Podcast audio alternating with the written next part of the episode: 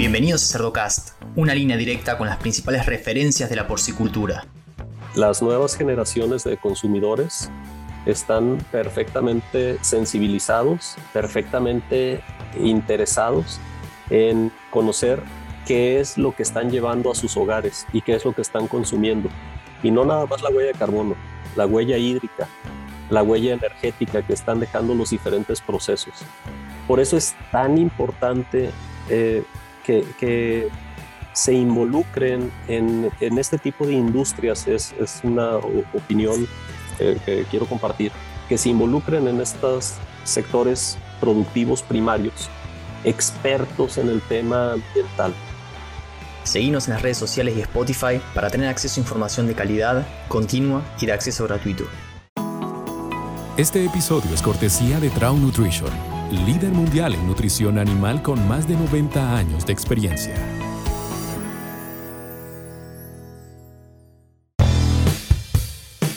Hola a todos, mi nombre es Leandro El Dufo y Cerdocast solo es posible gracias al apoyo de empresas innovadoras que creen en la educación continua, como Provimi, Beringer Ingenheim, Agrovision, NIDAP, Drum Nutrition y Agromed. En el episodio de hoy vamos a hablar sobre el impacto ambiental en la industria porcina. Y para eso tengo la suerte de presentarles a Rafael Patino. Rafael, buenas tardes, ¿cómo estás? Hola Leandro, un gusto saludarte a ti y a todo el auditorio.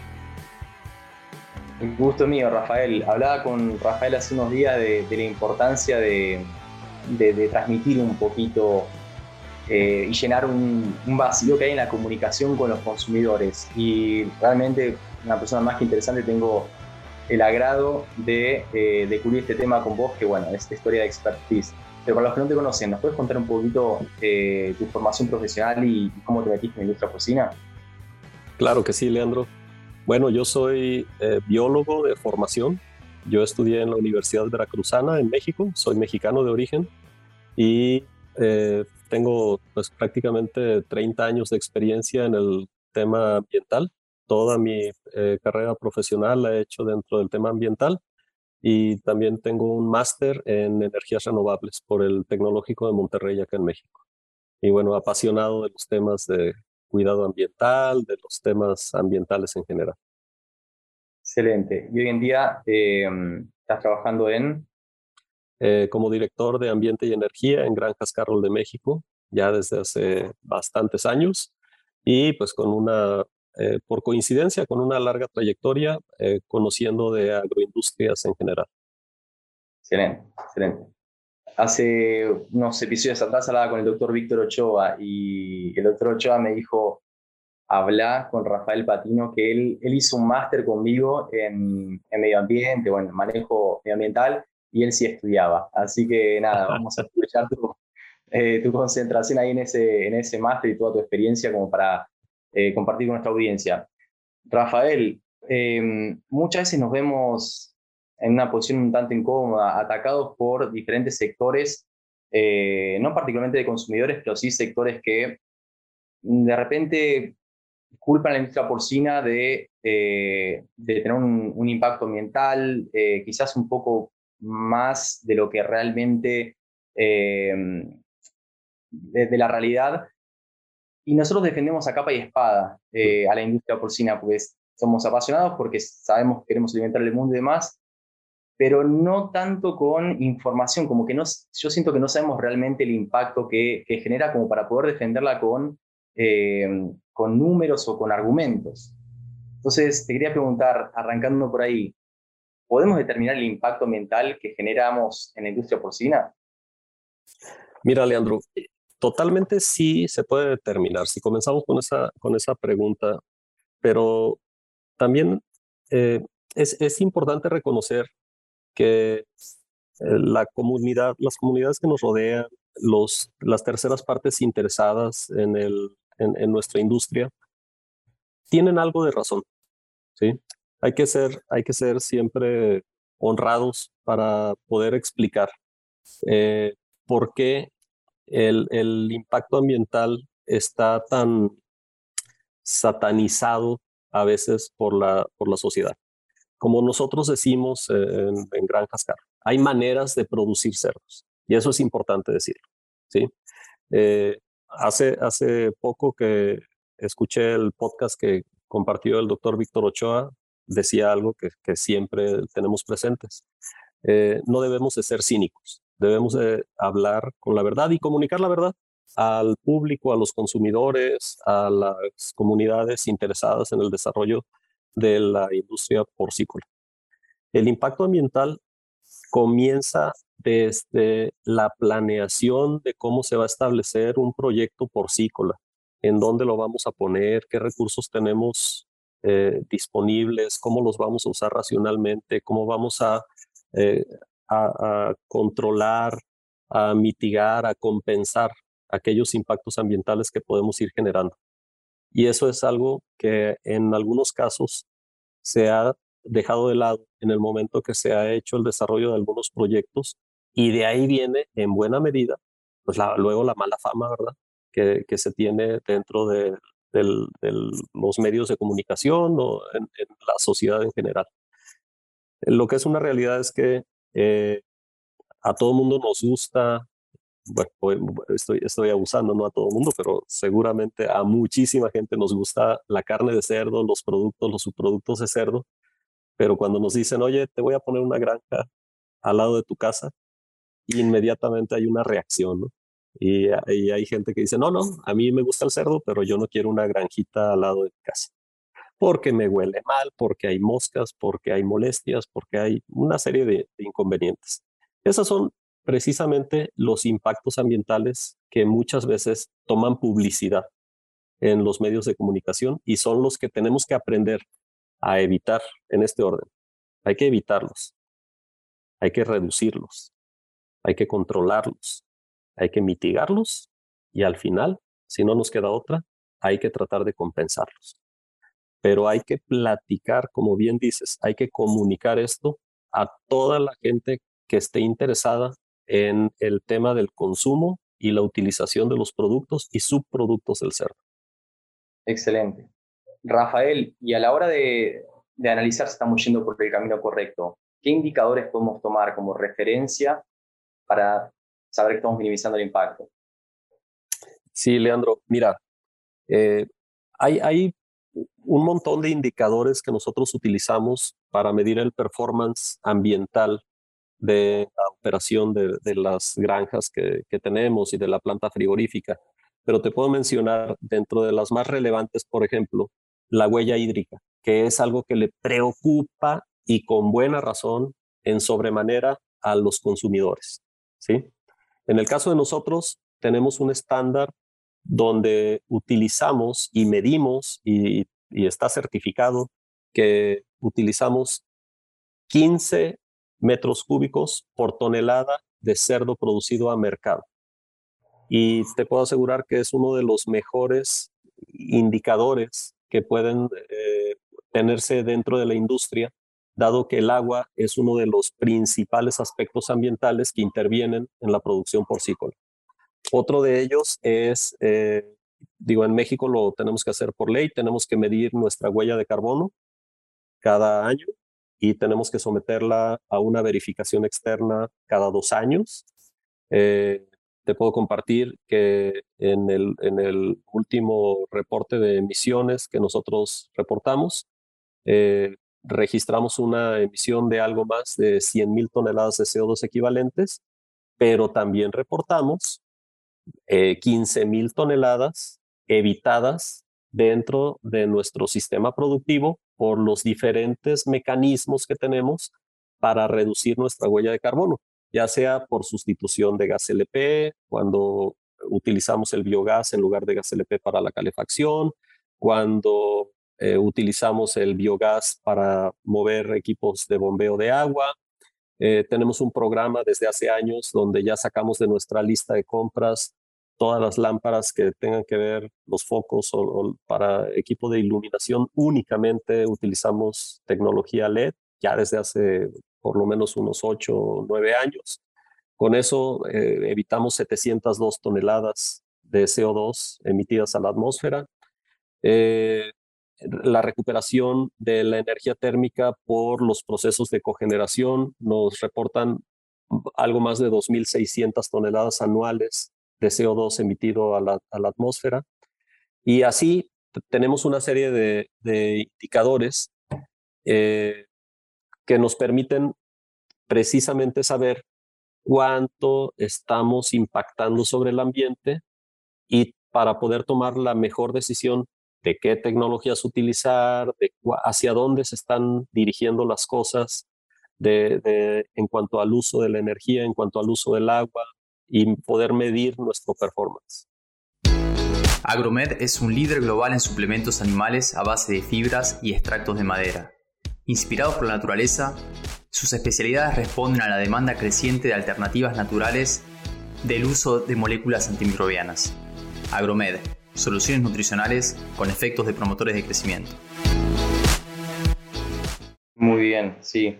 Hablabas de la huella hídrica, 60% eh, es el número de, acuíferos que tienen en, México que no es apto para consumo. Tienen un, desafío ahí, ¿no? Ustedes en México en, relación a la, a la fuente de agua. En algunas regiones de nuestro país, sí. En la región donde nos encontramos nosotros, que es en el altiplano, cerca de la frontera en los estados de Veracruz y Puebla, eh, pues tenemos una eh, disponibilidad, digamos que nuestro acuífero se encuentra en equilibrio de acuerdo a los indicadores de la Comisión Nacional del Agua. No está sobreexplotado, no está subutilizado tampoco. La recarga equivale a la extracción en términos generales cada año. Muy bien. No, más que interesante, Rafael. Eh, manejamos un montón de indicadores en lo que es producción porcina y muchos de estos que mencionás sobre medio ambiente, obviamente son, no están ampliamente difundidos, pero está excelente ver cómo ustedes ya, ya lo están implementando, lo van midiendo y lo van mejorando eh, mediante esta inversión en, en, tecnología y demás. Así que felicitaciones por eso. Gracias, Leandro. Y mm, yo lo que veo es, eh, de repente, en, otro tipo de mercado, no sé si se aplica tanto en Latinoamérica, pero me interesa tu opinión, está apareciendo cada vez más eh, productos que informan sobre la huella de carbono eh, de haber sido producidos, ¿no? Y hay una tendencia, o sea, eh, cada vez uno ve más al consumidor, digamos, queriendo obtener información de lo que está consumiendo en relación al bienestar animal, en relación a cómo fue producido, en relación también al, impacto ambiental que genera. ¿Vos ves alguna tendencia en la industria porcina? ¿Crees que esto va a llegar a los productos cárnicos en algún momento? Definitivamente sí. Las nuevas generaciones de consumidores están perfectamente sensibilizados, perfectamente interesados en conocer qué es lo que están llevando a sus hogares y qué es lo que están consumiendo. Y no nada más la huella de carbono, la huella hídrica, la huella energética que están dejando los diferentes procesos. Por eso es tan importante eh, que, se involucren en, este tipo de industrias. Es, es una opinión que, quiero compartir, es tan importante que se involucren en estos em, eh, eh, sectores productivos primarios, expertos en el tema ambiental, que puedan auxiliar a los inversionistas, auxiliar a, los, a, la parte de operación dentro de, las, de la industria a identificar, lo, a identificar correctamente en principio los impactos ambientales y luego auxiliar a cómo vamos a hacer este tema de la evitarlos, reducirlos, controlarlos, mitigarlos o compensarlos. Porque es ahí donde viene la parte técnica, la parte no nada más de querer hacerlo, sino de hacerlo bien y de dirigir las acciones correctas para no generar un desequilibrio mayor de lo que quieres evitar o de lo que quieres compensar al final de cuentas. Y las, las nuevas generaciones eh, nos están empujando a la industria a, a, que cada vez eh, tomemos mucho mejor control, mucho mayor responsabilidad sobre lo que hacemos en cuanto al uso del agua, en cuanto a la dispersión de olores, en cuanto al manejo de nuestros subproductos, como son la orina, el estiércol, la mortalidad, en que, que, tomemos conciencia los mismos productores en principio por estas presiones y que luego se lo podamos transmitir. Yo siempre eh, les digo que yo sueño y, trato de transmitir el concepto de cómo debe ser la granja del siglo XXI, ¿sí? Con un, con un impacto ambiental eh, completamente identificado desde su origen, todo lo que, todo lo que implique la, producción y la cadena productiva que interviene en la producción de cerdos, pero además con cada ruta de los diferentes subproductos, como estos que te mencioné, como el agua residual, como la mortalidad, como eh, las excretas de los animales, siguiendo rutas que permitan ser reincorporadas a otras cadenas productivas, a otros ciclos de producción independientes dentro de un concepto de economía circular, que hoy, hoy ya todo el mundo está tratando de hablar de economía circular, pero verdaderamente que pueda ser rastreable desde el origen para que eh, puedas eh, demostrar fehacientemente al consumidor que cuando tome en el supermercado un paquetito de costillas de cerdo y que le puedas poner una estampa, que le puedas poner una etiqueta que diga esta, esta carne de cerdo fue producida con baja huella de carbono, con baja huella hídrica, con eh, responsabilidad social, etcétera. Lo que hoy el consumidor quiere saber es que las costillitas de cerdo son deliciosas, pero que además fueron producidas de manera sustentable, al final de cuentas. Sí. Y mencionás que mm, a la hora de minimizar el impacto, la, digamos, el, tiene que haber una planificación del el diseño de una granja. O sea, tiene que estar eh, uno asesorándose con diferentes especialistas y diseñar el proyecto. Y acá es donde mm, de repente algunos productores van a pensar, pero ¿cuál es el costo de incluir ese tratamiento de fluentes o de minimizar el impacto eh, sobre la producción? ¿Tenés para compartirnos a nosotros eh, algunos números económicos de cuánto puede llegar a aumentar por plaza de animal tratar el, el tema de los efluentes de una manera eh, que minimice el impacto ambiental? depende de varios factores estos, estos costos asociados, pero hay, un costo en la inversión inicial, por supuesto, que debe estar incluido en, el, en, en la inversión que estás considerando por vientre establecido o por madre establecida en, un proyecto eh, porcícola. Eh, obviamente va a estar en función de la escala, en, la en función de la complejidad, de la realidad eh, normativa que impera en el lugar donde lo estés haciendo. Eh, en, en, América, por ejemplo, eh, no tenemos una restricción como la que existe en Europa para que se sí o sí tenga que ser la gestión del estiércol y de la orina a través de digestores que estén construidos por encima de la superficie del suelo, es decir, de, de tanques de mampostería o tanques de acero, que esos son simplemente muy caros, no corresponden a la realidad en la que en, Latinoamérica, por, ejemplo, producimos, está fuera del alcance, rompe el, punto de equilibrio del negocio, pero hay otras maneras de hacerlos también responsablemente, como por ejemplo las lagunas anaeróbicas, en donde lo permitan las condiciones ambientales, o los digestores anaeróbicos eh, completamente eh, estancos, con, eh, construidos con membranas plásticas para evitar tanto el contacto con el suelo como la fuga de gases hacia la atmósfera. Es, es una gama amplia donde lo que te quiero decir, no hay una receta exacta que puedas aplicar para todas las realidades.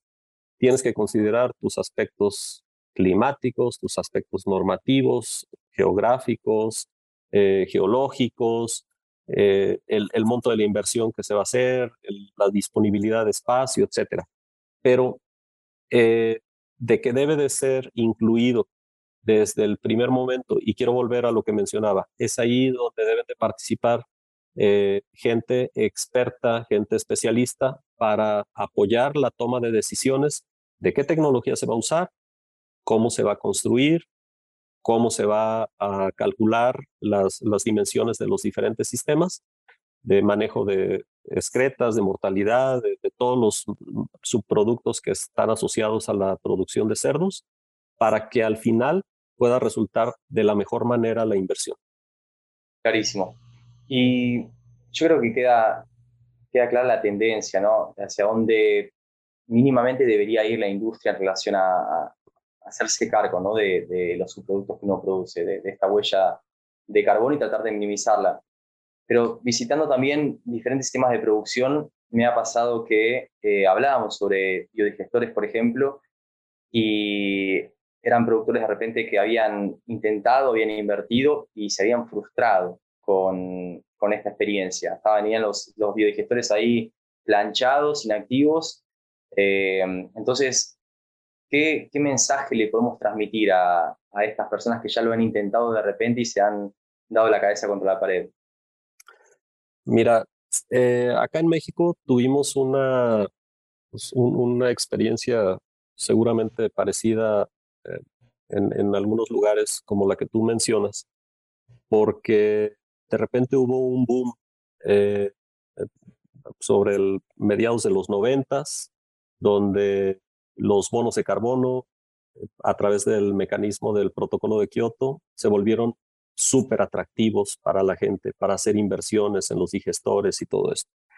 Lamentablemente, eh, comenzaron a hacerse cosas solo encaminadas a, buscar los beneficios de los bonos de carbono y comenzó a entrar en este proceso gente sin experiencia, sin capacidad técnica y la verdad, eh, pues únicamente persiguiendo un, un tema poco profesional eh, por ambición solo económico.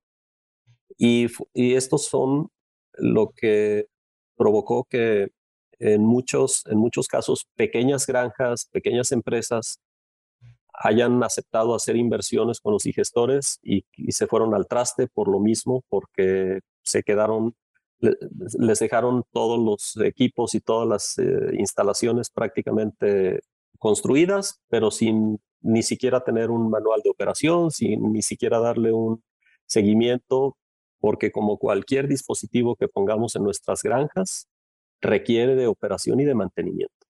¿sí? Entonces, cuando se abandonaron de esa manera algunos de estos proyectos, por supuesto que el, eh, los dueños de las granjas o los dueños de estos eh, eh, digestores, pues se vieron con un dispositivo del cual no sabían cómo manejarlo, no sabían cómo operarlo y al final todo lo que les dijeron que iba a ocurrir no ocurrió. ¿Por qué? Porque se asolvaron, porque comenzaron a tener una serie de, problemas y probablemente estoy describiendo lo que algunos de nuestro auditorio esté, haya, vivido, haya tenido esta experiencia. Pero te puedo decir que en el caso de...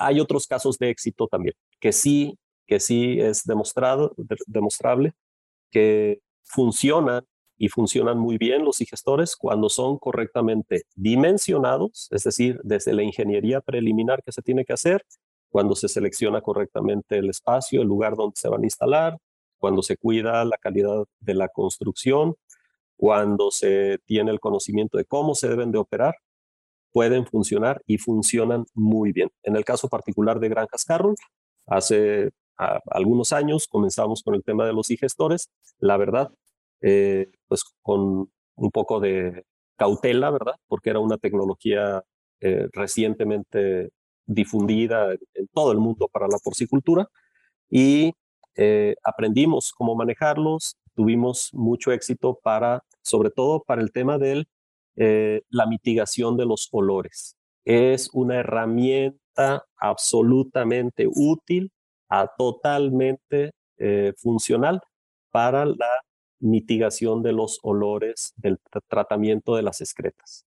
Y posteriormente nos encontramos también con que, además de mitigar los olores, nos proveía de una cantidad ingente de bioenergía en forma de biogás que hoy en día estamos utilizando para bombeo de agua, para generar electricidad, para hacer calefacción y pues eh, todo el mundo contento porque de esta manera cuidamos el ambiente, ayudamos o apuntalamos el, el performance del negocio de la producción de cerdos y además evitamos el conflicto con eh, comunidades cercanas por el tema de impactos ambientales asociados a los olores.